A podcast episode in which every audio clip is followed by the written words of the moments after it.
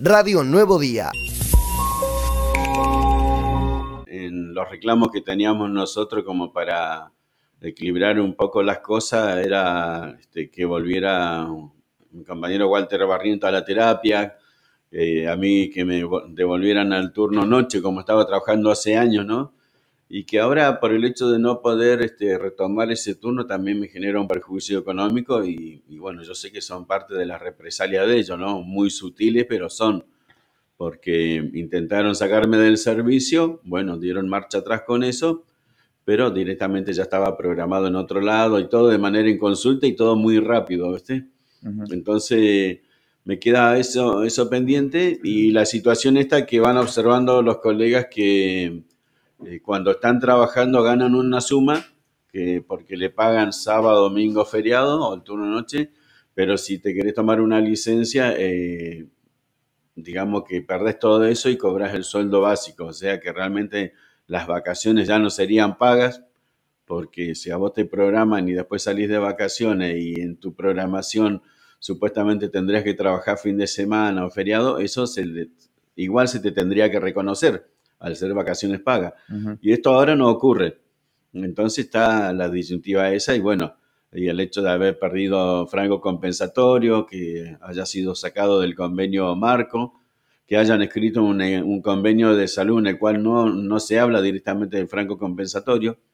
Y bueno, situaciones como esas donde suplieron un derecho con guardias mejor pagas, ¿no?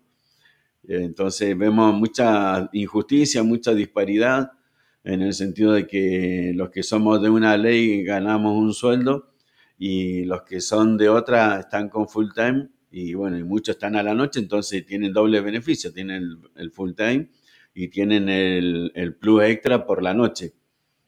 Y realmente eso atenta contra un un artículo de la Constitución Nacional que habla de igual tarea, igual remuneración, como y hablábamos con el abogado Stuessel, que creo que es el artículo 11.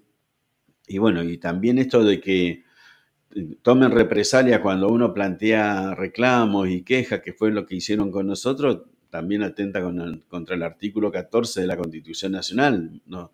donde este, legitima todo tipo de reclamo en contra de las autoridades, de peticionar, de reunirse y todo eso, ¿no?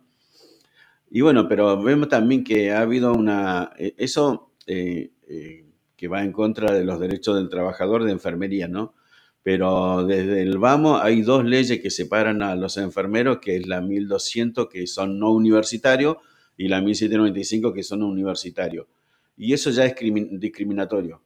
Desde el vamos ya es discriminatorio porque para eso hay una ley nacional de enfermería a la cual nunca adhirió la provincia y justamente genera estas diferencias de, plata que deberían ser generadas por el título y la preparación, no por el hecho de que si estudiaste en la universidad o no, estudiaste en la universidad.